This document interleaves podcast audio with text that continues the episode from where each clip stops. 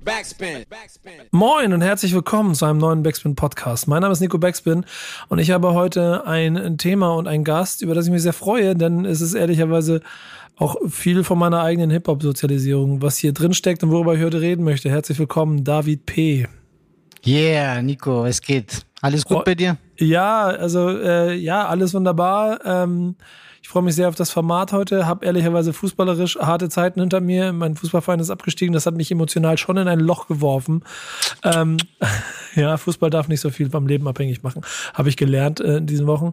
Trotzdem tut es das. Aber ähm, ihr habt ein Album gemacht, mein Konzept. Und ähm, ehrlicherweise muss ich ja immer so sagen, wenn man in dieser Welt unterwegs ist, in der ich da unterwegs bin als Hip-Hop-Journalist, je nachdem, wie weit man sich immer nach außen mit rauslehnt oder, oder diese Autobahn, die ich immer beschreibe, mit drauf rumfährt. Es ist ganz schön, wenn es dann mal solche Dinge gibt, die das Ganze mal wieder ein bisschen einordnen oder mal ein bisschen entschleunigen oder mal ein Gefühl dafür geben, was so eigentlich, äh, in Anführungsstrichen auch, worum, worauf es eigentlich ankommt. Und deshalb freue ich mich aufs Gespräch heute. Ähm, wie ist dann so dein grundsätzliches Gefühl so zu dem Release? Bist du glücklich, aufgeregt, gespannt? Ähm, in erster Linie bin ich glücklich, ähm, weil ähm, wir eine geile Platte gemacht haben. Also wir sind hochzufrieden, alle drei. Und allein das schon ist ja äh, Grund genug, glücklich zu sein. Gespannt bin ich natürlich auch, zu sehen, wie es ankommt.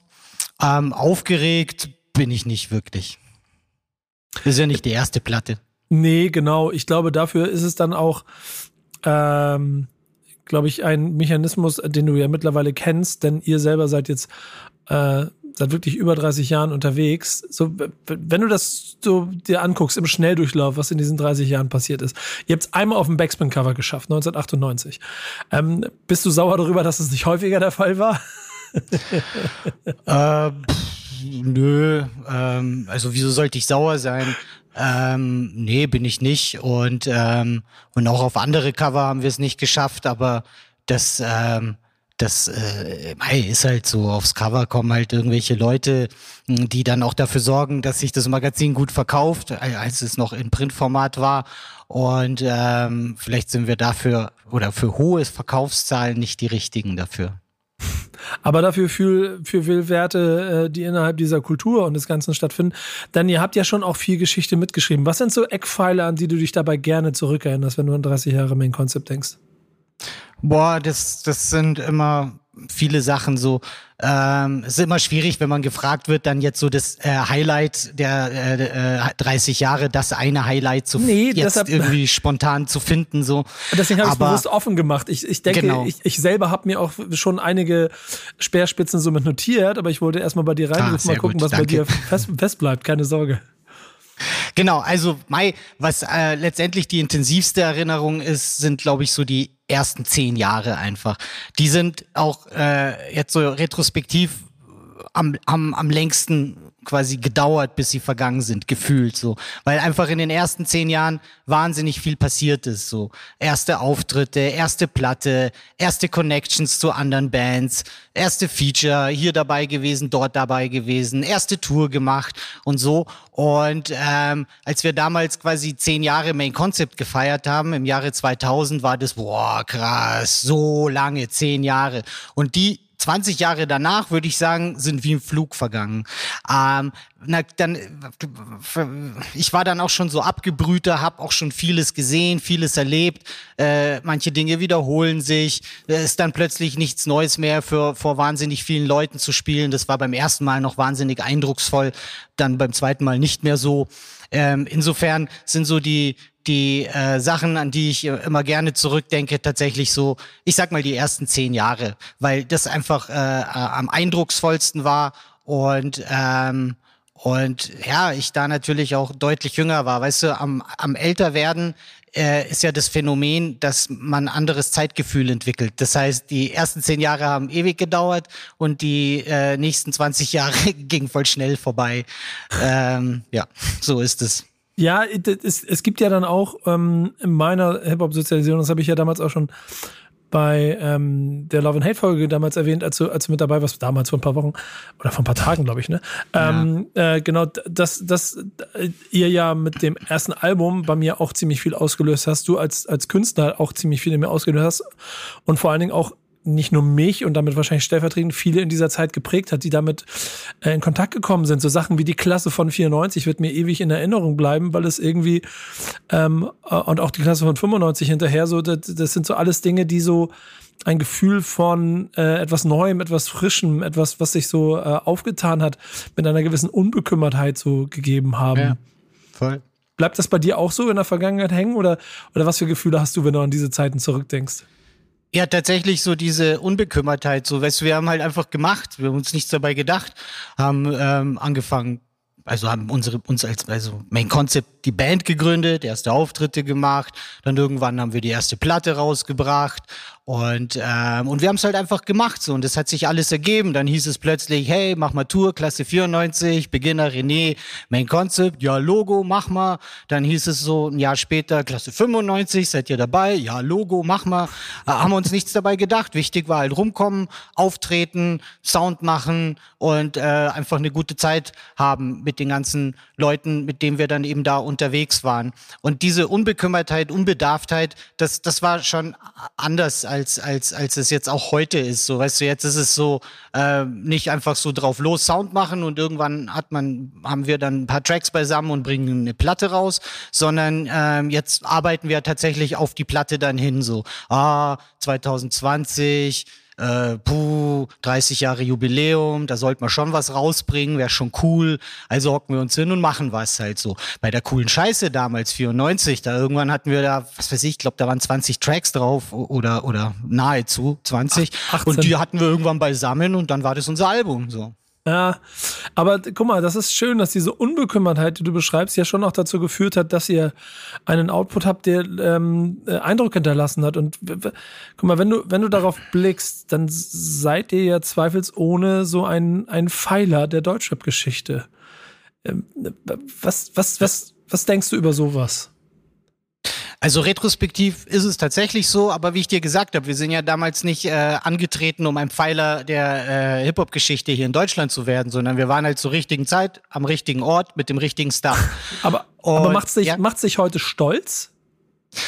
Also Stolz ist prinzipiell ein Wort, das ich im Wortschatz nicht führe, denn äh, Stolz äh, bedeutet ja immer befriedigte Eitelkeit. Das assoziiere ich mit dem Wort Stolz und mit dieser Emotion. Das heißt, ich bin nicht stolz drauf, denn äh, ich bin dankbar. Ich bin froh, dass das so für uns gelaufen ist und dass wir eben, ja, wie gesagt, zur richtigen Zeit, am richtigen Ort dabei sein konnten. So hat sich ergeben und dafür danke ich dem allumfassenden Tau, dass es mich in diese Epoche geworfen hat. Oder ja, genau, und ich in dieser Epoche gewirkt habe. Ähm, insofern es, es erfüllt mich mit, mit, mit Dankbarkeit und auch mit Freude, wenn ich eben jetzt mit so jüngeren Dudes äh, äh, spreche, die ich irgendwo mal treffe, die, die ich so vom Namen her kenne oder auch deren Sound ich kenne. Und dann äh, äh, äh, stellt sich im Gespräch raus, äh, mit dem und dem Album von euch damals habe ich angefangen zu rappen. Oder der Klassiker ist die Freestyle-Platte, Plan 58 aus dem Jahr 2000. Ich treffe so viele Leute, die mir sagen, hey, als ich die gehört habe, habe ich angefangen zu freestylen. Und da gab es ja diese Instrumental-Cuts, die war ja noch mit dabei da. Und die gab's dann auch separat. Ähm, und echt einige erzählen mir halt, dass die die halt einfach rauf und runter haben laufen lassen ähm, und mit ihren Homies da gefreestylt haben so und das freut mich natürlich, weil ich ähm, quasi meine Hip Hop Mission somit erfüllt habe. Ich habe Leute inspiriert ähm, und motiviert und da, das ist ja das, worum es geht. Das, oder was, was, was, was ich schön an der ganzen Sache finde, ist, dass ich meinen Teil zum großen Ganzen beigetragen habe, auch auf eine unbewusste Art und Weise, aber es war halt so. Und, ähm, und dadurch, ähm, ähm, wie soll ich sagen, ja, meinen Teil dazu beigetragen habe und letztendlich meine Aufgabe erfüllt habe, ähm, Hip-Hop was zu geben. Und das ist doch schön.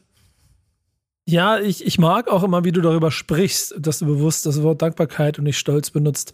Ähm, und damit auch irgendwie etwas verkörperst, was bestimmt auch nicht nur mich, sondern auch viele andere geprägt hat und wo man fast immer so ein bisschen äh, traurig ist, falls das äh, so ein bisschen in Vergessenheit gerät bei dem, bei dem schnelllebigen Tempo, was wir heute haben. Jetzt haben wir zum Beispiel hier in der Redaktion mit Thomas an meiner Seite jemanden, der recht jung ist und der das erste Mal von Main Concept gehört hat, weil, äh, korrigiere mich, er ist im Hintergrund, ähm, äh, Vertoni, glaube ich, euren, äh, euren Namen in einem Song erwähnt hat und darüber quasi, dass die erste Brücke hatte und sich dann sehr darüber gefreut hat, äh, hier auch in der Recherche sich mal mit Main Concept zu beschäftigen. Ähm, insofern sind das so meine Hoffnungen Hoffnung, dass dort Leute sich dann äh, so ein bisschen dem, dem Gesamtwerk von euch, äh, genau, da schreibt er es gerade, im Gesam Gesamtwerk von euch an, annähern. Ich selber habe ja zum Beispiel, und das ist auch das letzte Mal, als wir uns getroffen haben, vor vier Jahren, diese kleine, diesen Roadtrip auf den Spuren der deutschen Hip-Hop-Geschichte gemacht, wo wir uns in München get getroffen haben. Ähm, wo es mir halt auch immer wichtig ist, an den richtigen Stellen nochmal klar zu machen, wer eigentlich die Typen sind, die auch mich dazu gemacht haben, zu dem, was ich heute bin. Und yeah. Und da, da, bin ich auch wirklich jedes Mal sehr, sehr dankbar für. Und lustige Anekdote ist, dass du damals auch schon angekündigt hast, dass eigentlich zum 30-Jährigen mal was kommen müsste. Äh, wie weit wart ihr damals eigentlich schon? Weil, dass das 30-Jährige kommt, das weiß man ja frühzeitig, ähm, wann, wenn man rechnet. Wann, wann, wann, haben wir denn diese Aufnahme gemacht für das Back-to-Tape-Ding? Das war 2017. Ah, siehst du.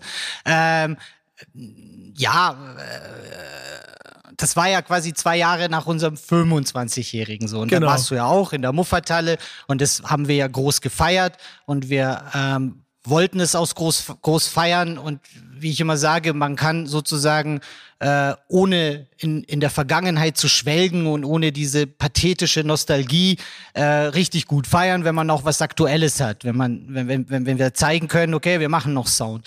Und das war damals, dieses 25-Jährige war ja quasi der, der Kick für uns, dann dieses Album, was wir vorhatten, ewig schon rauszubringen, dann tatsächlich auch also quasi für mich speziell, das fertig zu schreiben, aufzunehmen und dann rauszuhauen.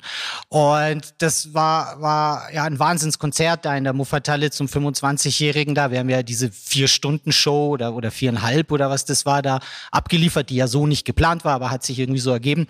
Und, ähm, und da wussten wir schon, okay, wenn wir jetzt das 30-Jährige gut feiern wollen, dann müssen wir ja irgendwas rausbringen dann wieder. Und ursprünglich haben wir uns gedacht, so, ah ja, komm, sind ja erst fünf Jahre äh, seit, dem, seit dem letzten Album, da tut's auch eine EP. Ähm, insofern war das dann so ganz gut, weil da wusste ich, na okay, eine EP mit fünf Liedern, das krieg, krieg ich auf jeden Fall hin, so äh, zeittechnisch. Und ähm, deswegen wusste ich 2017 schon, dass wir höchstwahrscheinlich was machen werden, aber zu dem Zeitpunkt hatten wir noch gar nichts. Das Album, wie es jetzt äh, ist, also was jetzt dann rauskommt äh, am 28., ist tatsächlich ähm, in wenigen Monaten so entstanden. Viele Ideen zu Texten hatte ich schon so im Kopf, aber habe sie noch nicht runtergeschrieben gehabt. Und als wir dann die fünf Lieder beieinander hatten und dann ja der erste Lockdown war und dann äh, irgendwie ich so im Schreibfluss war, äh, ist dann ein Album geworden mit jetzt eben zehn Tracks. Ähm, nervt es eigentlich irgendwann, wenn Jubiläen dazu führen, dass man innerlich den, also auch im Inner Circle den Druck verspürt, diesem Jubiläum auch wieder gerecht zu werden? Nee, I'm a busy motherfucker. Also, weißt du, andere machen den ganzen Tag nichts anderes, außer halt Texte schreiben und irgendwelche Sachen aufnehmen. Ich halt nicht. Ähm, das liegt halt an meinem Beruf. Und ich brauche ich brauch eine Deadline so, mhm. um zu Rande zu kommen. Insofern ähm, bin ich über, also dass wir das zum 25-Jährigen rausgefunden haben, dass so ein, so ein rundes Jubiläum irgendwie eine geeignete Deadline ist, war das für mich die Lösung. Weil, wie gesagt, zwischen Equilibrium 2005 und hier und jetzt 2015 sind zehn Jahre vergangen und zum 20. damals, also wann war das dann 2010, da hatten wir definitiv nichts und das war da schon sehr ärgerlich. So, das haben wir auch gefeiert, damals äh, auch nicht in der Muffathalle, sondern im Ampere, das ist der, der kleinere Club, der aber groß genug ist.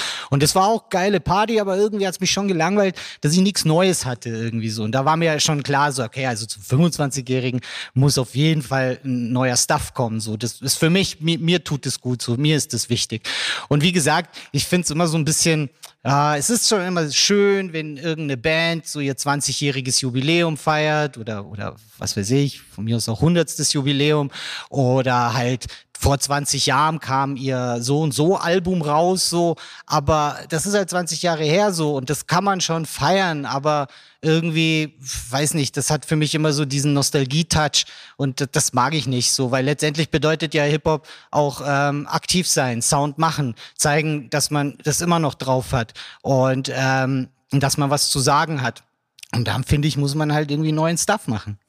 Du lieferst Überleitung für ein Gespräch, äh, die ich so besser nicht bauen könnte. Denn äh, 3.0 heißt das Album. Ähm, also da es nicht mehr 30 geklappt ja, hat, mein. Äh, ist es, ist es quasi dann die 3.0er Version von Main Concept oder? Äh Ach, das mit dem 3.0, ähm, wir haben dann, wir hatten ja das Album fertig und dann haben die Tracks haben ja alle Titel und da war die Überlegung, benennen wir das Album nach einem von den Tracktiteln. Ähm, irgendwie so ein Wahnsinnsname ist mir und uns nicht eingefallen. Es gibt ja so Alben, die heißen dann nicht wie ein Lied auf der Platte, sondern haben einen ganz anderen Namen. Zum Beispiel, nur als Beispiel jetzt Bambule, so, weißt du. Ähm, ähm, und dann haben wir da so hin und her überlegt und dann war, war ja noch der Gedanke, dass es im Jahre 2020 noch rauskommen wird. Das hat ja dann nicht mehr hingehauen, weil diese Presswerkzeiten so lang waren, weil sich das ja wegen Corona so angestaut hatte. Und dann, ähm, als wir den Namen schon hatten, war klar, die kommt nicht mehr 2020 raus, also kommt sie auch nicht mehr zum 30. Jubiläum raus, sondern zum 31. Aber 3.1 ist doof irgendwie. Und dann haben wir es 3.0 genannt, zumal wir ja auch drei Typen sind so und wir sind äh, immer noch dieselben drei von Tag eins. Ähm, wir waren immer Glam für die Beats, explizit für die Cuts, David P. für die Raps. Und das hat sich in den 30 Jahren tatsächlich nicht geändert, so. Und außerdem 3.0, Mai, wir haben halt drei Dekaden voll gemacht, so. Klar, streng gesehen sind wir ja schon in der vierten Dekade, aber ja. 4.0, ähm, halt nicht so gepasst und dann haben wir es halt 3.0 genannt. Und das, den Track, den ersten Track haben wir dann auch 3.0 genannt, weil er ja sozusagen der Intro-Track zu der Platte ist. Und dann haben wir gesagt, komm, den nennen wir so wie das Album. Ja, Konzept, Konzept, Konzept, ich merke das schon. Äh, eher ja. von hinten, von hinten aufgezäumt das Pferd, aber trotzdem funktioniert's. Was halt ganz interessant und spannend an dem ganzen Sachen ist, dass der Sound ja äh, schon äh, in einer gewissen Weise klassisch und trotzdem fresh ist. Ähm, was war so eure Herangehensweise? Weil ähm, Du hast ja schon gesagt, jeder hat eine klare Rollenverteilung. Am Ende muss es ja aber etwas sein, womit ihr alle drei glücklich seid und ihr alle drei seid ja äh, musikalisch, äh, skilltechnisch und inhaltlich auch immer weitergewandert. Wie, wie schnell habt ihr da einen gemeinsamen Nenner gefunden? Also, wir haben den nicht gesucht, der hat sich ergeben. Ähm, ähm, wie du sagst, unser Sound ist klassisch so. Ähm, und er ist klassischer Main Concept Sound. Glam macht halt nun mal die Beats, wie ein Glam sie macht so. Und er ähm, hockt sich jetzt nicht hin und sagt, oh, ich muss was auf der Höhe der Zeit machen. So so so so arbeitet er nicht und das ist auch nicht so sein Gefühl, wenn er halt Beats macht so. Ähm, ähm, ich ähm, äh, rap meine Texte auch auf eine, wie soll ich sagen, gewisse klassische Art und Weise, außer dieser Track zu Fuß. Hast du das Album gehört schon? Hast ja, du schon, selbstverständlich. Äh, genau. Der, da rapp ich ja quasi äh, äh, in so Double-Time-Ding, aber der Beat ist halt äh, nicht so trappig, sondern ganz anders geworden. Aber so macht Glam halt das. Ich sag, hey, ich will was Double-Time-mäßiges haben, also quasi ein Beat, auf den ich so rappen kann. Ähm, so ein Trap-Beat mag er nicht machen, ähm, liegt ihm nicht, fertig aus. Und, ähm, und dann hat das halt eben so gemacht, wie er es macht. Und, ähm, und fresh ist er natürlich, weil, weil das halt mein Konzept ähm, äh, auf dem heutigen Stand ist und nicht auf dem, wir haben uns ja nicht gesagt, wir machen jetzt ein klassisches Boom-Bap-Album, was klingt wie 1996 oder so. Ähm, ähm, das heißt, wir, wir, ähm, ich, ich vergleiche uns mit so einer Band wie EPMD. Weißt du, ein EPMD-Album ist immer ein EPMD-Album und es klingt wie ein EPMD-Album, aber sie klingen nicht alle gleich, sondern sie sind halt immer auf Höhe der Zeit. Das heißt, so ein, so ein, so ein Lied wie, ähm, ähm, It's My Thing vom, vom ähm, ersten EPMD-Album klingt ganz anders als irgendwas vom, vom letzten EPMD-Album, auch wenn das jetzt schon länger her ist. Oder Redman ist auch für mich einer. Das äh, Redman-Sound klingt immer nach Redman so und KRS-Sound klingt immer nach KRS-Sound, aber es ist nie immer dasselbe, sondern es ist quasi in seinem Stil oder in deren Stil eine Weiterentwicklung und so ist es halt bei uns auch. Ich habe gerade geguckt, EPMD 2008, We Mean Business. Ähm, ah, stimmt, ja, das ist aber schon lang her. Wow. Nochmal rausgebracht, nachdem sie aber 99 mit Out of Business sich zum zweiten Mal aufgelöst haben und sich dann zum dritten Mal wieder hier reunited haben. Das Ganze Wir haben uns ja, noch nie aufgelöst übrigens. Genau, wollte ich gerade sagen. Das, ist, das Ganze ist ja ähm, ähm, euch und euren Fans so ein kleines bisschen erspart geblieben, äh, ständig nachgucken zu müssen. Sind die jetzt eigentlich noch eine Crew oder sind die nicht mehr? Gehören die noch zusammen oder nicht? Ähm, das ist ja in der Konstellation immer dem Ganzen treu geblieben. Genauso, glaube ich, aber auch die inhaltliche Herangehensweise von dir. Ähm, es steckt Gesellschaftskritik drin, es steckt eine persönliche äh, äh, Interpretation deiner, deiner, deiner, deines, deiner Ist-Situation mit drin. Es steckt auch ein großer Mittelfinger für die Hip-Hop-Szene mit drin. Die hat sich so ein kleines bisschen verändert. Was ist so für dich der, der, der wichtigste Kernpunkt, den dieses Album ausdrückt?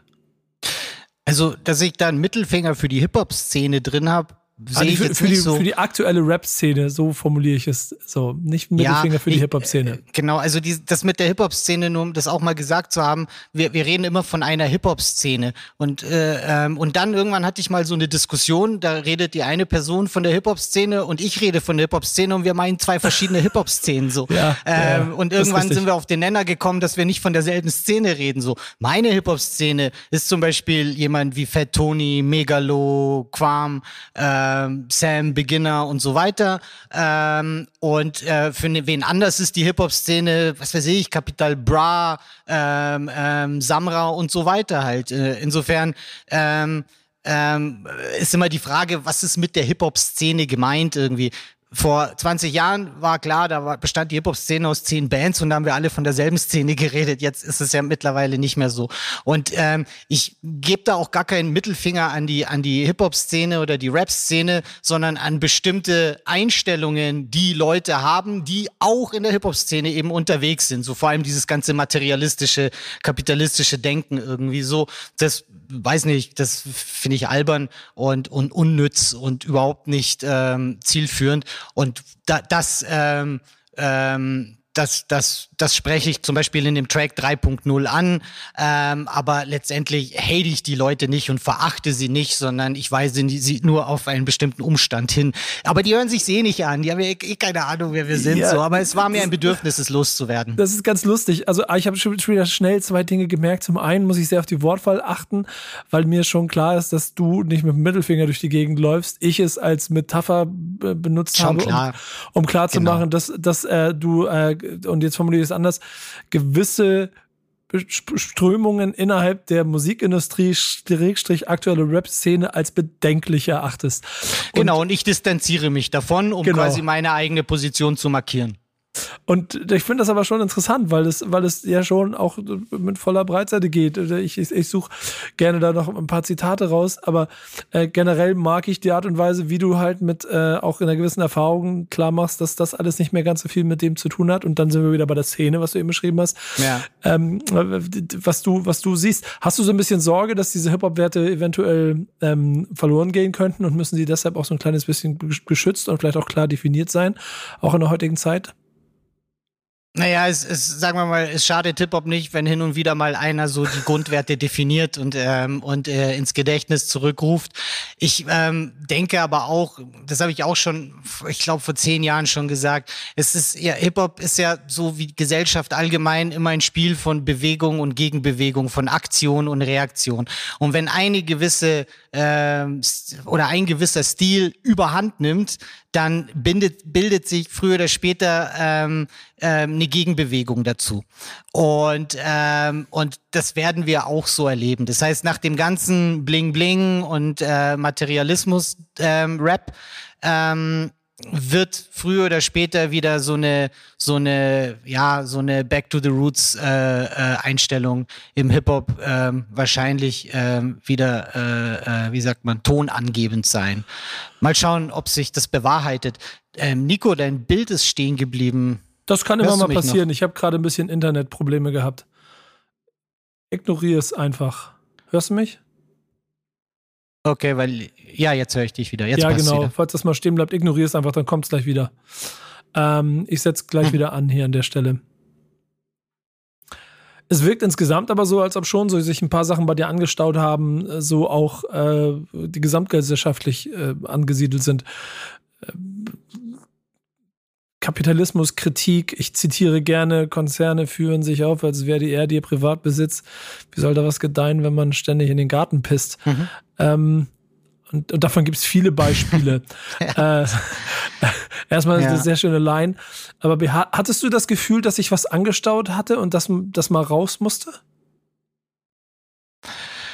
Ähm, ja klar, ähm, ich also melde mich nicht nur zu Wort, weil 30-jähriges Jubiläum ist, sondern weil ich auch das Gefühl habe, was loswerden zu müssen, was sagen zu müssen, gewisse, gewisse Dinge, Umstände ähm, ähm, ansprechen zu müssen. Das heißt, wenn ich nichts zu sagen gehabt hätte, dann hätten wir zum 30-jährigen Jubiläum auch keine Platte gemacht. So, also das, das ist eigentlich erstmal die Grundvoraussetzung. Diese Jubiläen sind wie gesagt nur die Deadline, um zu Rande zu kommen und das nicht immer ein Jahr weiterzuschieben, halt bis man dann die Platte macht. Und ja, klar hat, hat sich da, äh, was heißt angestaut. Ich meine, die Themen, über die ich auf der auf dem Album spreche, auch jetzt so die gesellschaftskritischen, die habe ich ja in irgendeiner Form schon immer mal ähm, gehabt. So. Ähm, äh, nur jetzt äh, sehe ich vielleicht Dinge differenzierter oder unter einem Aspekt, wie ich sie vorher noch nicht gesehen habe. Und dann, ähm, und dann, wenn ich der Meinung bin, jetzt habe ich aber einen Aspekt entdeckt, der, der ähm, ähm, gesagt werden muss, so, dann hocke ich mich hin und schreibe einen Text. Zum Beispiel der Track, der ich bin, ähm, da geht's ja so quasi um meine, meine äh, Wurzeln in, im ehemaligen Jugoslawien, wo meine Eltern herkommen und so. Und so einen Track habe ich ja schon 1994 rausgebracht, der hieß halt da zwischen zwei Stühlen. Nur als ich den geschrieben habe, war ich halt 17, 18 Jahre alt und jetzt bin ich 46 und jetzt sehe ich das natürlich viel differenzierter und kann das Ganze viel präziser, schärfer ausdrücken und auf die heutige Zeit angepasst so und nicht wie es damals äh, 1993, 94 war. Insofern ähm, sind die Themen, die ich da bearbeite, alle nicht neu, aber sie sind quasi ja der heutigen Zeit angepasst unter unter diesen Bedingungen ähm, geschrieben. Ich, ich bin gerade so ein bisschen über, am überlegen, wie, wie ich die nächste Frage formuliere, weil ich genau den Song auch sehr interessant fand, weil er, da sind wir wieder auch beim Stammtisch oder bei, bei Love and Hate was, ähm, äh, diese Brücke zu dem 94er-Song hat, von dem ich ja da auch ges gesprochen habe. Ähm, genauso finde ich aber insgesamt das Gefühl, wie du so das Album insgesamt mit Inhalt gefühlt hast, sehr, sehr interessant, denn sind zwei Fragen. Hast du das Gefühl, Gefühl, dass, also kann man das Album leicht hören oder muss man gut zuhören? Was würdest du sagen?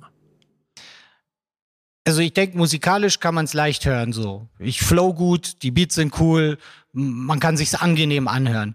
Ähm, aber hey, es, es, es ist immer noch David P., der da rappt so.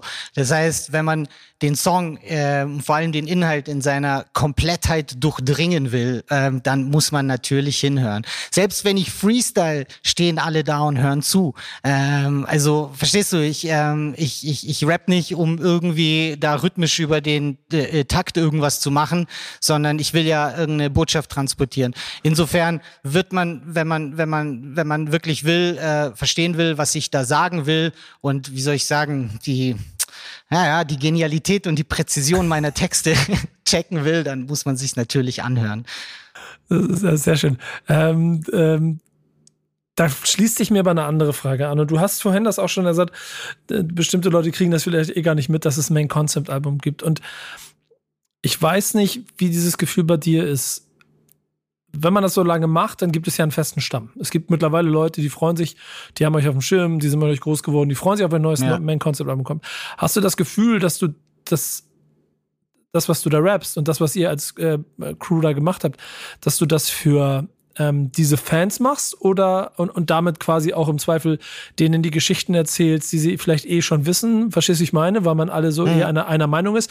Oder hast du irgendwie Hoffnung und auch irgendwie so, so, so ein Feedback, dass du damit neue Menschen erreichst, äh, was ja fast noch wichtiger wäre? Ja, also natürlich habe ich die Hoffnung, dass ich ähm, neue Menschen erreiche. Und mit so einem Te Text wie Brecht was right oder ähm, Der Ich bin oder keine Zeit, was du vorhin zitiert hast, ähm, das, das sind Themen ähm, und Texte, die, die, die kann auch jemand äh, hören und verstehen und, und gut finden, der mit meinem Övre, äh, meinem Gesamtwerk äh, nicht vertraut ist. So. Aber weißt du, die Sache ist ja die, ob ich die erreiche, hängt nicht nur unbedingt von mir ab, sondern auch von, ähm, von der ganzen Struktur, wie es halt so läuft im Musikbusiness halt so. Und ähm, natürlich hoffe ich es und freue mich auch. Ähm, aber ähm, ich erwarte nicht, dass jetzt irgendwelche 16-Jährigen plötzlich mein Album pumpen, weil, ähm, weil die einfach in einer anderen Welt leben, andere Musik hören ähm, oder andere Art von Rap hören und wahrscheinlich gar nicht mitbekommen werden, dass wir jetzt ein Album machen. Ähm, aber ein paar werden immer dabei sein, so wie der Thomas, der im, über irgendeinen Link auf Main Concept kommt, sich dafür interessiert und sich dann unsere Sachen eben anhört. So. Und diese Leute wird es immer geben. Das werden halt jetzt sicher keine Millionen sein, aber einige sind es. Und auch diese Leute werde ich auf irgendeine Art und Weise inspirieren. Und wenn ich in zehn Jahren irgendwo bin, wird einer sagen, hey, mit eurem 3.0 Album habe ich ähm, angefangen, so und so zu denken oder äh, solche und solche Texte zu schreiben. Ähm, das wird passieren. Ähm, die Frage ist halt eben, wie, wie ich bereits sagte, so wie viele es sein werden. Ja, ich, ich, ich mag diese, dieses Bild oder diese Idee davon, dass äh, der Papa die Platte zu Hause pumpt und die Kinder dadurch etwas von dem mitkriegen, was sie sonst nie mitbekommen würden. Und genau wie in, in unserer Generation es ja eine gewisse musikalische Sozialisierung durch die Eltern gegeben hat, das vielleicht andersrum genauso funktionieren kann. Du, das, was du gerade erzählst, sind auch Geschichten, die ich immer wieder höre. Also wenn ich mit Leuten nach einem Konzert irgendwie ins Gespräch komme mit Leuten aus dem Publikum, dann erzählen die mir genau die Geschichte. Ähm, hey, ich habe eure, was weiß ich, hier und jetzt zum Beispiel aufgelegt und mein Sohn hört es. Ich habe im Freundeskreis äh, Leute, denen, die, die halt äh, unsere, meine Platte haben und, ähm, und dann erzählen sie mir, hey, äh, ich habe die zu Hause mal angehört und mein Sohn hört die seitdem rauf und runter oder meine Tochter hört die rauf und runter. Ähm, das ist tatsächlich so. Und das sind halt auch Geschichten, die ich immer wieder höre. Und ähm, ja, ist doch schön, freue ich mich drüber. Da ist nämlich ein anderer Punkt ganz interessant. Feature-technisch ist München im Gebäude, aber, und das ist mir dann auch aufgefallen und hat mich sehr gefreut, als ich das mitgekriegt mhm. habe, auch jemand wie die P oder die P, die ähm, für mich so Inbegriff von äh, jetzt upcoming, aber mit dem Mindset, das auch schon vor 25 Jahren gegolten hat, äh, bestückt ja. in die Szene läuft und damit auch eine logische Brücke ist. Ne? Also du, du sagst schon, ja, ist wahrscheinlich auch, siehst du ganz genauso. Das ist der Grund, warum sie auf der Platte ist, zum Beispiel. Ne? Ähm, absolut. Ähm, ich habe, ähm, also ich werde tatsächlich in allen jetzt Gesprächen, die ich zu dem Album geführt habe, immer wieder äh, gefragt, äh, wie es dazu kam, dass DP auf unserem Album ist. Ja. Und es war irgendwie, wie soll ich sagen, eine Fügung des Schicksals. Es hat sich so ergeben, dass ähm, dass ich sie quasi tatsächlich angehauen habe oder angeschrieben habe und gefragt habe, unbekannterweise. Ich kannte nur ihre Musik und fand die so cool ähm, hab äh, ein paar Lieder von ihr immer wieder gehört. Und dann war so das Album in Arbeit und äh, und dann dachte ich mir, oh, ja, ja, das wäre schon cool irgendwie die zu fragen, ob sie Lust hat bei uns mitzumachen, ähm, ähm, weil ich ähm, äh, also sie ist für mich echt eine Wahnsinns-Rapperin, so sie hat eine Wahnsinnsenergie in der Stimme. Ähm, ihre, ihre, ihre, allein die, wie die Stimme klingt, ist der Hammer. Ähm, wie sie float, ist der Hammer. Äh, wie sie delivert.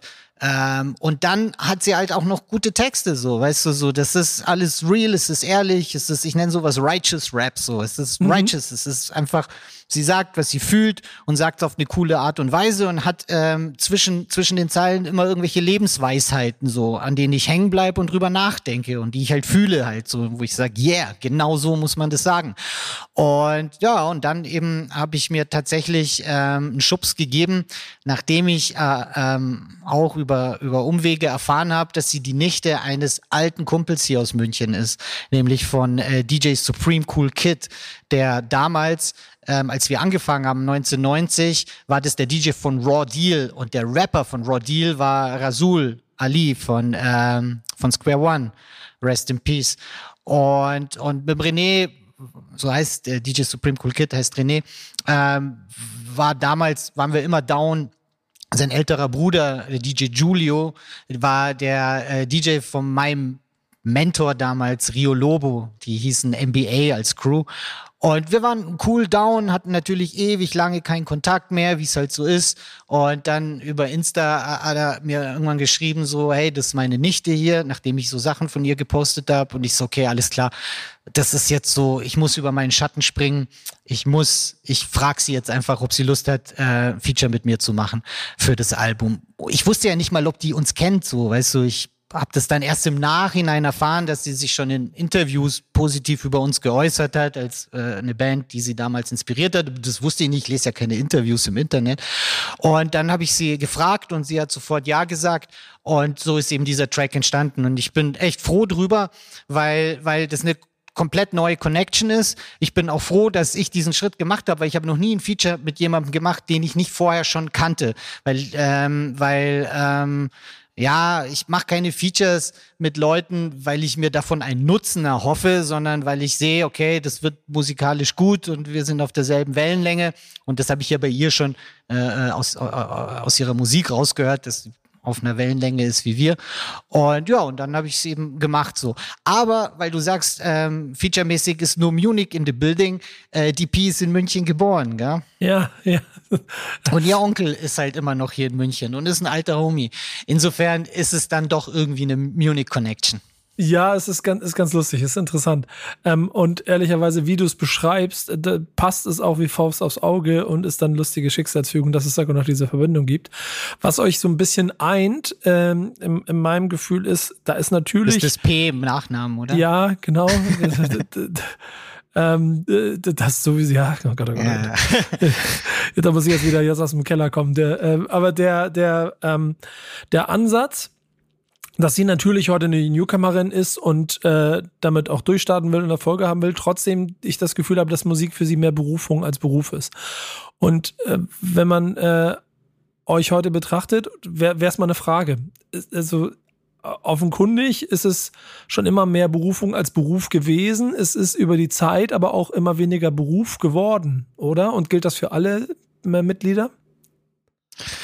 Also explizit ist DJ vom Beruf. Ja, aber ja, ja, genau, das wird auch bleiben. Genau. Aber, ja, genau. Ähm, also wie gesagt, also für mich war es ja nie wirklich ein Beruf, denn ich habe damit angefangen als Schüler so. Und ich habe ja dann nicht die Schule abgebrochen, um Rapper zu werden. Das war damals sowieso illusorisch. Ähm, ich habe 94 mein Abi gemacht. Ähm, dann mein Abitur, was mach ich? Na, geh halt studieren so. Ähm, bin studieren gegangen. Dann habe ich ähm, äh, weiter gerappt und dann kam ja auch dann Klasse 95 und was halt dann so alles kam. Und ich habe in der Zeit echt gut gelebt davon so. Also es war, wie soll ich sagen, andere haben halt im, im, im Restaurant oder an der Bar gejobbt oder irgendwas gemacht. Ich bin halt auftreten gegangen und, und habe Platten gemacht so. Und insofern war, war das ja nie so wirklich mein Beruf. Ähm, sondern schon immer eine Berufung. Und, ähm, und jetzt habe ich halt einen anderen Beruf, jetzt bin ich Arzt. Ähm, oder jetzt, seit ich Arzt bin, habe ich überhaupt erst einen Beruf. Aber den habe ich jetzt auch schon, warte mal, habe ich angefangen zu arbeiten 2004, also sind es jetzt, was sind es? 17 Jahre, 17 Jahre bin ich schon in diesem Beruf tätig.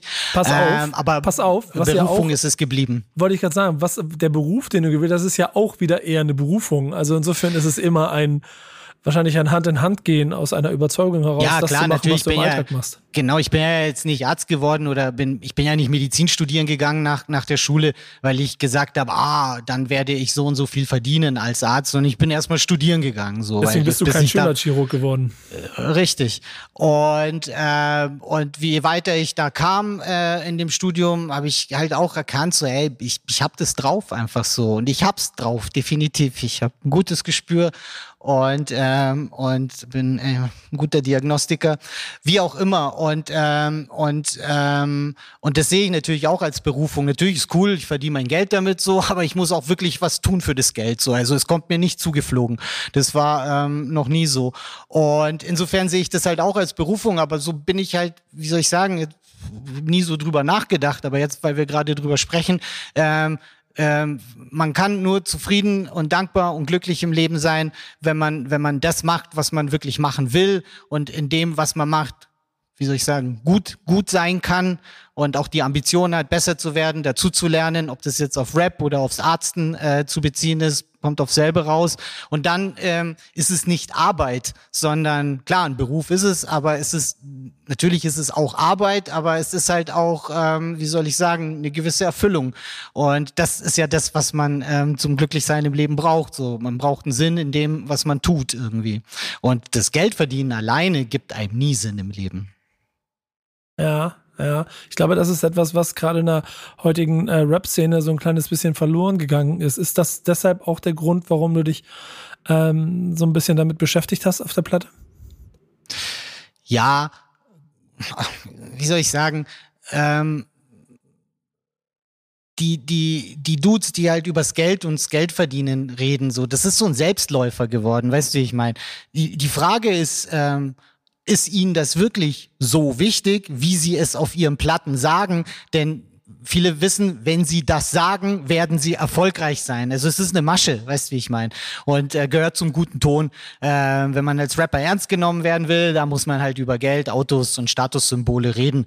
Und ich denke, dass 90 Prozent der Typen oder wahrscheinlich 99 Prozent der Leute, die äh, so daherreden, in ihrem tiefsten Inneren wissen, dass äh, das natürlich nicht der, der Pfad zum Glück im Leben ist, sondern es ist irgendwie, wie soll ich sagen, so es ist ein Stilmittel, ein technisches Mittel, das man anwendet, weil es auch vom Publikum oder Leute denken, dass das so vom Publikum erwartet wird, um als Rap akzeptiert zu werden. Hörst du hin und zu, was aktuell da oben an der Spitze der Charts steht? Also nicht in dem Sinne, dass ich gucke, was ist jetzt auf Platz eins der Charts und dann höre ich mir das an. Das, das überhaupt nicht. Also die Charts verfolge ich eigentlich gar nicht. Also das google ich auch nicht irgendwie. Außer hier Fat Tony hat neulich gepostet, dass der mit dem mit seinem neuen äh, Album, was er mit Edgar Wasser gemacht hat, eben aufs Platz, was waren sie Platz eins äh, irgendwelcher Charts, Hip Hop Charts, deutsche Charts. Ja, genau. So so kriege ich das dann mit. Aber das wäre dann nicht der Grund, mir dann die Platte anzuhören. Aber hin und wieder kriege ich schon irgendwie äh, höre ich mir halt Sachen an, von denen man sich denken kann, dass sie in den Charts hoch platziert sind und höre da schon rein irgendwie manche Sachen sage ich, okay, ist ein doper Song irgendwie so. Ähm, andere Sachen sage ich, ja, boah, pff, ähm, nix für mich irgendwie, ist nicht mal ein doper Song. Auch ähm, ähm, Mai, so, so läuft es. Ich krieg eher die Sachen eher so, wie soll ich sagen, die kriege ich eher so mit nebenbei und höre mhm. sie mir dann an, als dass ich danach suche überlege gerade, ob dann irgendwie doch generell dieser kapitalistische Gedanke, der ja viel schon vorherrscht, automatisch dann auch, glaube ich, der das Don't ist. So, weißt du, was ich meine? Also, dass das vielleicht der Grund ist, warum du viel von dem nicht äh, greifen kannst. Denn es ist für mich auch schwer vorstellbar, dass du Musik, keine Ahnung, von Capital Bra oder Shirin David äh, in, in irgendwelcher Witzig, Form an die zwei habe ich gerade gedacht, als du mich das mit den Charts gefragt hast. Ja. Und ich habe mir tatsächlich ähm, so ein Shirin David-Ding angehört, gar nicht vor langer Zeit weil mh, hm, irgendwie, keine Ahnung, mit meinem Sohn gequatscht und dann ist irgendwie der Name gefallen und ich so, ah, den habe ich schon so oft gehört den, von ihr und ähm, jetzt höre ich mir das mal an. Und dann habe ich mir irgendwie ein Video angeguckt von ihr. Und Capital Bra, als dann dieses Dieter Bohlen-Ding rauskam und ich davon gehört habe, äh, Sherry Sherry Lady, das musste ich mir natürlich anhören, so, weil ich wissen wollte, wie, wie er es gemacht hat, halt so. Ähm, ja. Äh, auch hier zitiere ich wieder gerne, würde es für viele Rapper nur ein Konjunktiv, sie legen Wert auf Ehre und beherrschen dieses Rollenspiel. Hauptsache, ihr Modestil kostet sie besonders viel. Wir sehen dann schon noch, wo du bist, wenn Rap nicht mehr in Mode ist. Ähm, ja. äh, ist deshalb Conscious Rap die einzige Lösung? Für mich schon. Für mich schon.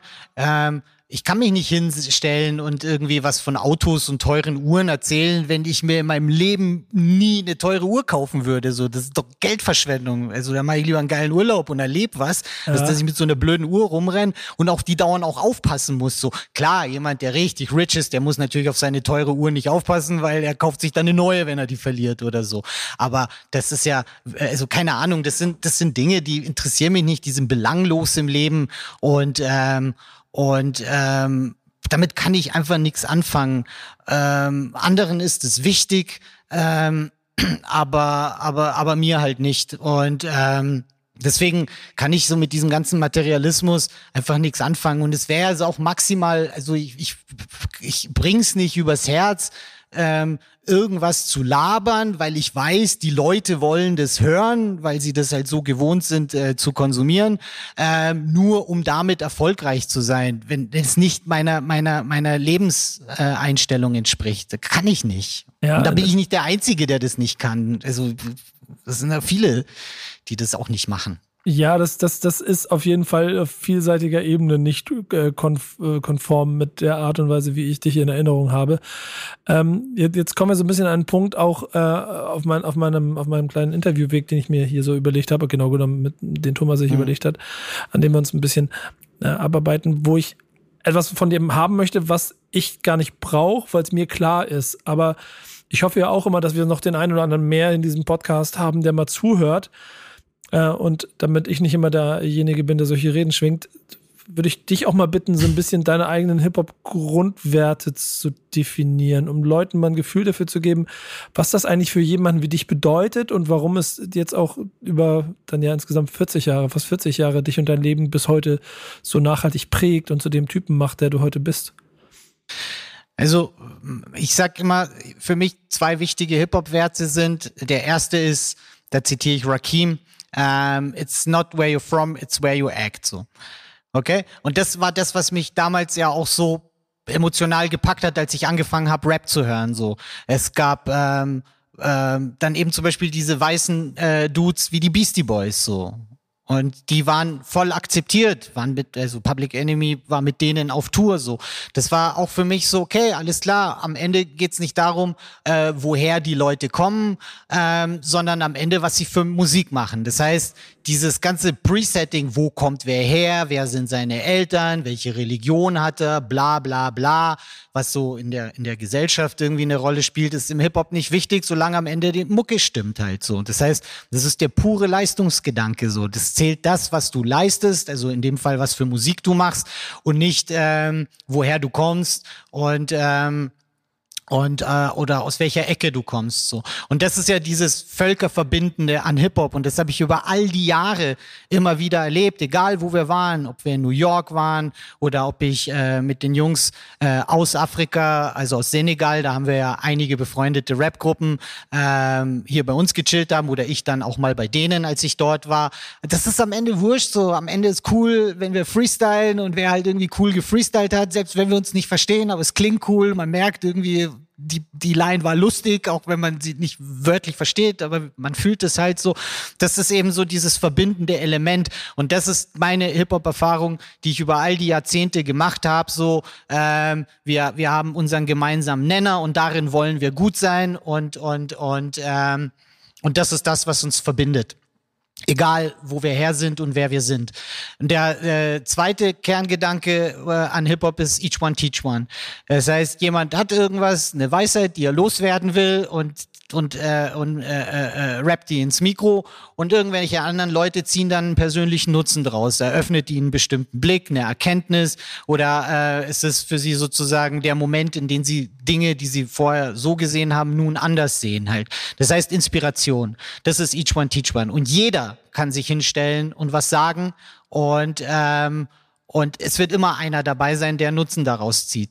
Das heißt, das, das sind für mich so die, die Hip-Hop-Grundwerte, die mir auch wichtig sind. Und wenn ich sage Each One Teach One, dann ähm, heißt es ja Teach One und nicht Each One laber jemanden zu über das, was er schon hundertmal gehört hat. Das heißt, wenn sich die Themen wiederholen, jetzt sind wir wieder halt bei diesem ganzen materialistischen Zeug, was lernt man denn daraus? Gar nichts. Also ähm, vor allem hat man es schon hundertmal gehört, äh, nur halt von anderen Leuten vorher und jetzt halt von dem oder demjenigen oder derjenigen.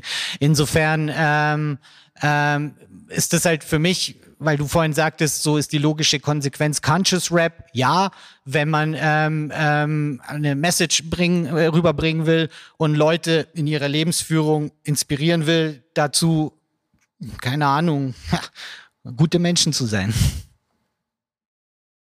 Co-Sign.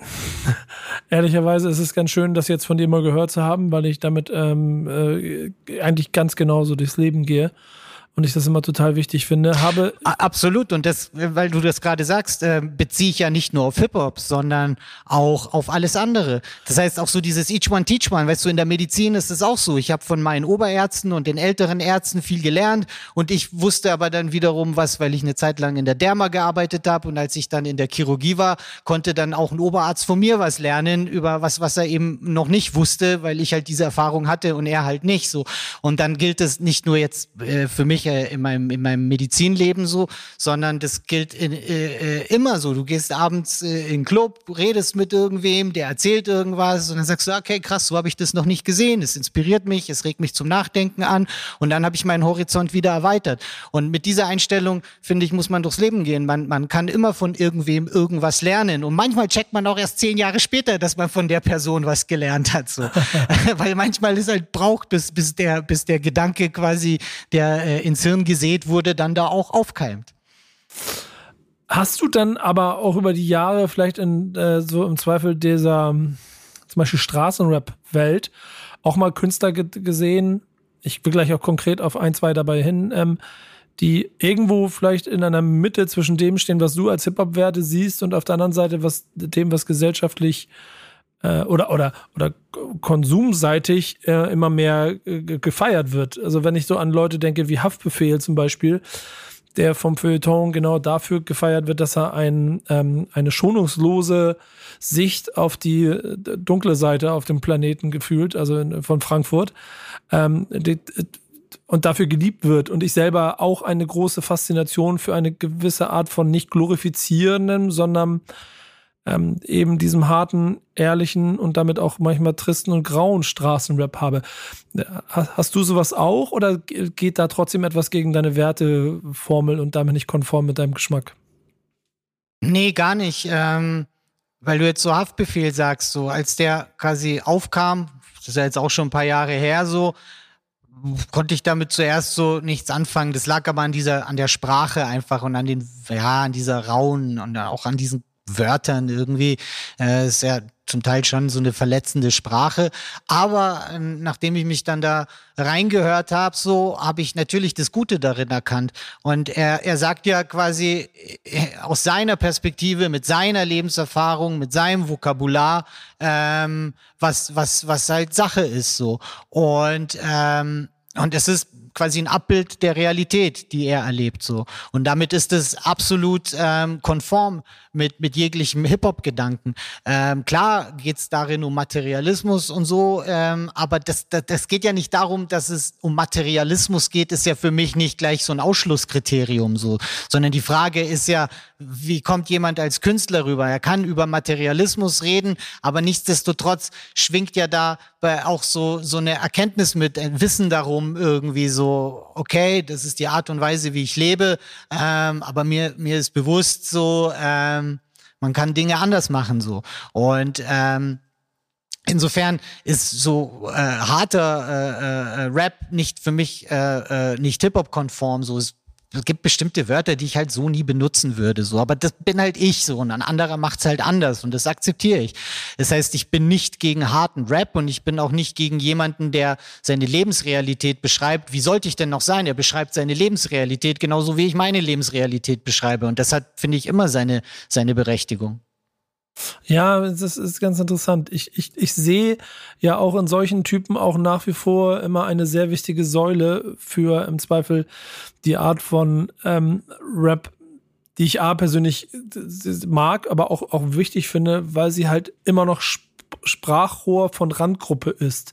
Was für mich Voll. ja auch immer Rap gewesen ist. Der, der, genau der Soundteppich, auf dem das Ganze aber dann maßgeblich, glaube ich, auch uns beide geprägt hat, ist natürlich diese, diese Boom-Bap äh, Sounds der 90er, würde ich sagen. Das ist ja Ende der 80er, Anfang der 90er, das, was, was dann einfach auch den ganzen Planeten irgendwann in den Bann gezogen hat. Jetzt erleben wir gerade so ein bisschen Renaissance. Die Pi ist äh, untergrundseitig ein Musterbeispiel dafür. Es gibt eine ganze Reihe, ne? Also selbst ein Döll hat ein paar Mal Sachen darauf gemacht. Äh, Kwame Tom Hanks hier aus Hamburg zum Beispiel. Shaka ja, voll, die sind dope, die beiden zum Beispiel. Also die, die Sachen höre ich echt gerne von denen. Ja, also es ist ganz interessant. MC René erlebt gerade ein riesengroßes Revival. Schönen Gruß und vielen Dank an Fego Braslewitsch, dass die beiden sich gefunden haben und äh, Bretter yeah. nacheinander ähm, bauen. Was hast du, was hast du für eine, freut dich das, wenn du das so mitkriegst, dass quasi auch Boom Bap selbst, das Sound selbst so quasi eine Renaissance erlebt? Ähm, also, dass es mich jetzt wahnsinnig freut, weil ich sage, ah, endlich wieder, das nicht so, sondern, weißt du, am Ende muss es dope sein, so, darum geht's. Die, die Mucke, also muss mir gefallen, also mhm. die Beats, auf denen das Ganze passiert, der Flow, die Texte, ähm, der Inhalt natürlich, ähm, insofern bin ich jetzt nicht so wahnsinnig glücklich, dass endlich wieder der gute alte Sound wiederkommt. Das ist überhaupt nicht so, sondern eher, dass die Leute, die, ähm, die, ähm, die du gerade aufgezählt hast, einfach coolen Sound machen, cool rappen und es einfach drauf haben. So, das ist, wir hören ja immer noch Musik. Wir lesen keine Bücher, also wir lesen keine Rap-Bücher, wo es dann quasi die Texte und deren Inhalt losgelöst von der Musik sind. So, es ist und bleibt Musik und die muss mal einfach gut hörbar sein oder zumindest für mich. Also mir muss sie gefallen. Und das, das ist ja immer so der erste Punkt halt so. Und, ähm, und wenn, wenn ein Lied dope ist so, dann ist es dope und klingt gut. Und ähm, insofern freue ich mich über, über jeden guten Sound. Auch wenn äh, Kwame ähm, ähm, seine, seine nicht Boom-Bap-Sachen macht, sondern ich nenne es mal modernen Sound so, dann ist es auch dope und klingt gut so. Das heißt, ich bin nicht so, dass ich jetzt nur so Boom Bap höre und alles, was nicht Boom Bap ist, scheiße finde. Ich höre die letzten Jahre wahnsinnig viel Zeug aus England. Ähm, Uh, und, und das ist ja sehr Grime dominiert so. Und das ist ja mal definitiv kein Boom Bap, aber ähm, es ist trotzdem was komplett eigenes, es ist Rap Shit, die diese Rap Energie ist da. Und die Mucke ist geil, auch wenn das jetzt total andere Sounds sind und total eine andere Rhythmik ist als jetzt Boom Bap, aber es ist dope gerappt, die Beats sind geil. Und da freue ich mich drüber. Also das das ist das worauf es mir ankommt, dass das für mich Musik ist, die ich gerne höre. Ja, finde ich gut. Ich glaube auch, dass am Ende des Tages ähm, dadurch, dass da immer wieder neue Generationen aufwachsen, die offensichtlich ja dann auch wieder sozialisiert sind von den Sounds, die man selber in den 90ern äh, quasi äh, gerne gehört hat und äh, die dann wiederum eine ganze Generation geprägt haben, heute dafür sorgen, dass die aktuellen Einflüsse gepaart mit ähm, einem gewissen Respekt vielleicht auch dieser Kultur von der Seite dazu führen, dass hier vernünftig äh, vernünftig irgendwie sich, sich eine Entwicklung darstellt, an der man auch Freude haben kann, auch wenn man vielleicht, wie soll man sagen, ein paar Tage länger dabei ist und äh, ja. so, so, das Gefühl hat, da gehen gerne ein paar Dinge und ein Staffelstab weitergegeben. So, weißt du, das ist ein bisschen kompliziert gesagt, aber du verstehst, glaube ich, was ich meine. Ich hoffe, ihr da draußen auch. Ähm, mich, mich, ich umtreibe nämlich noch aber eine andere Frage dabei. Siehst du dich eigentlich als Rapper oder als MC? Also wenn du mich jetzt so genau fragst, äh, quasi auch äh, als jemand mit Fachwissen, dann sehe ich mich natürlich als MC. Hast du das Gefühl, dass es heute noch MCs gibt? Ja, klar. DP ist für mich ein MC oder eine MC in mhm. dem Fall. Ähm, Fat Tony ist ein MC. Ähm, klar, so so so äh, äh, alte Dudes wie Sammy Deluxe ist ein MC, ähm, Roger Reckless ist ein MC, Bushi Sun ist ein MC, Megalo ist ein MC. Ähm, und jetzt können wir die ganzen Jungs aufzählen und Mädels, die beim ähm, Sam bei seinem letzten Konzert da, ähm, bei seinem Abschlusskonzert von der äh, Sam TV Unplugged-Geschichte dabei waren. Das sind MCs. Morlock Dilemma ist ein MC. Es gibt einen Haufen MCs. Für mich ist quasi ein Rapper äh, vor allem in der heutigen Zeit kann man fast schon sagen, ähm, ist ja was Besonderes, wenn jemand seine Texte selber schreibt, so. ähm, und jemand, der seine Texte nicht selber schreibt, oder eine Person, die ihre Texte nicht selber schreibt, ist für mich ein Rap-Interpret so. Ähm, sind halt Rapper äh, und Rapperinnen. Und die, die selber schreiben, neige ich ja fast schon zu sagen, okay, das sind MCs. Aber selbst die, die selber schreiben und nur auf Platte gut sind, aber live nicht gut sind, sind für mich auch keine MCs so. Weil der MC ist der Master of Ceremony. Das der, der, die Zeremonie kann nur live passieren. Die Zeremonie gibt's nicht auf Platte. Ähm, der, und das heißt, wenn die Leute ähm, von mir aus äh, dope Texte schreiben und die geil einrappen äh, können im Studio, ähm, auch mit Hilfe ihrer Mehrspurgeräte, alles kein Problem, aber wenn sie das dann live nicht bringen können, so, dann sind sie für mich keine MCs so, weil sie die, die, die Zeremonie nicht äh, äh meistern. Und ähm, dann kann man sogar noch einen Schritt weitergehen und sagen, ja, okay, ein MC ist jemand, der quasi, oder der vollkommene MC oder die vollkommene MC ist jemand, der freestylen kann. Und da geht es gar nicht darum, dass er der Hammer-Freestyler ist oder die Hammer-Freestylerin ist, sondern es geht darum, dass er es halt kann, dass er jederzeit bereit sein kann, seinen Verse zu droppen. So. Von mir aus ist es auch was, was die Leute so im Hinterkopf haben, irgend so ein, so ein 16-Zeiler, aber im richtigen Moment das Richtige auspacken zu können, ähm, das, das ist für mich auch eben äh, äh, äh, wichtig, dass jemand ein MC äh, sein kann, weil wenn man eben Freestyle drauf hat, dann kann man live angemessen auf jede Situation reagieren.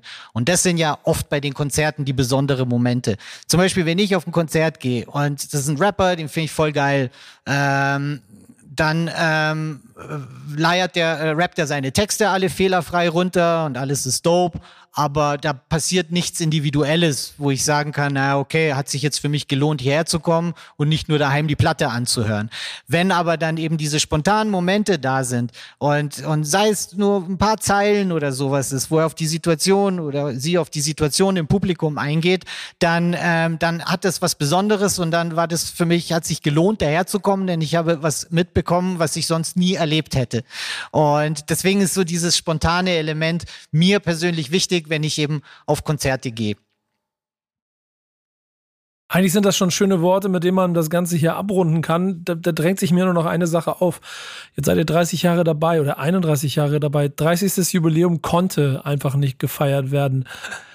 Äh, juckt es euch in den äh, Fingern und Füßen ähm, und unter den Kappen äh, live das Ganze noch zu zelebrieren? Ja, aber ja klar, natürlich. Also verstehst du, ähm, an dem ganzen Rap-Ding ist es nicht das Geile, die Platten zu machen, sondern aufzutreten. Das ist das, was geil ist. So, das ist das ist ein Freizeitvergnügen. Platten machen ist Arbeit. ähm, auftreten ist keine Arbeit. Man muss nichts machen, außer da sein und seinen Scheiß rappen. Und selbst wenn ich meine Texte nicht kann, dann freestyle ich sie halt. ähm, und ähm, und natürlich juckt es mich und uns und wir wollen das machen unbedingt und und und äh, ich habe aber allerdings keinen Plan. Ich kann dir nicht sagen, ah, jetzt wird diese 30-Jahresfeier nachgeholt, weil immer noch nicht klar ist, wie das Ganze läuft. Und dann glaube ich, wenn es soweit ist, dann ist es alles schon ausgebucht, weil sich ja so wahnsinnig viele Touren aufgestaut haben. So, ähm, äh, deswegen kann ich dazu jetzt noch keine Aussage machen. Irgendwie eine Gelegenheit wird sich schon ergeben. Und wenn es soweit ist, dann, dann poste ich es auf Instagram. Ja, äh, bei, bei Facebook war was bei, bei, bei TikTok nicht, da hast kein Account, ne? Facebook auch nee, nicht. Nee, auch nicht. Okay. Also, nee, ich habe mich zu Instagram, habe ich mich äh, überwinden können. Ja, und sehr äh, schön. Oh, genau. Freut mich aber, dann kann ich nämlich den Leuten, wenn sie dieses, äh, dieses diesen Podcast jetzt noch nicht gehört haben, in meiner Insta-Story dich verlinken, damit sie dann quasi darüber mitkriegen, dass sie diesen Podcast hören sollen. Und wenn ihr das jetzt hier hört, dann wisst ihr, warum ihr hier gelandet seid und warum ihr hoffentlich jetzt eine Stunde David P. dabei zugehört habt. Yeah. Ähm, und verstanden habt, warum es äh, nicht nur für mich, sondern auch für Hip-Hop äh, so wichtig ist, dass wir hier heute mal gesprochen haben. Ähm, ich, ich ja, sag, ich, sag, ich sage dir und auch deinen Kompagnons an der Seite vielen Dank für dieses Album und vielen, vielen Dank für 30 Jahre ähm, Hip-Hop-Säule sein, einfach, weißt du? Ja, Mann, sehr gerne und ich danke dir für das Gespräch und äh, ja, und an dein Interesse an unserem Stuff. Der wird auch nicht aufhören. Ähm, und ähm, der sagt Bescheid, ne? Muffat München ist zwar weit, aber nächstes Jubiläum muss ich wieder dabei sein, so viel steht fest. Unbedingt, ja. Wer, wer das letzte erlebt hat, möchte das nächste nicht verpassen. Ja, genau, das stimmt allerdings. Ähm, in diesem Sinne, das war der Backspin Podcast mit David P. von Main Concept zum Album 3.0. Leute, es war mir eine Freude. Vielen Dank, David. Vielen Dank euch fürs Zuhören und bis bald. Danke dir. Peace. Backspin. Backspin. Backspin.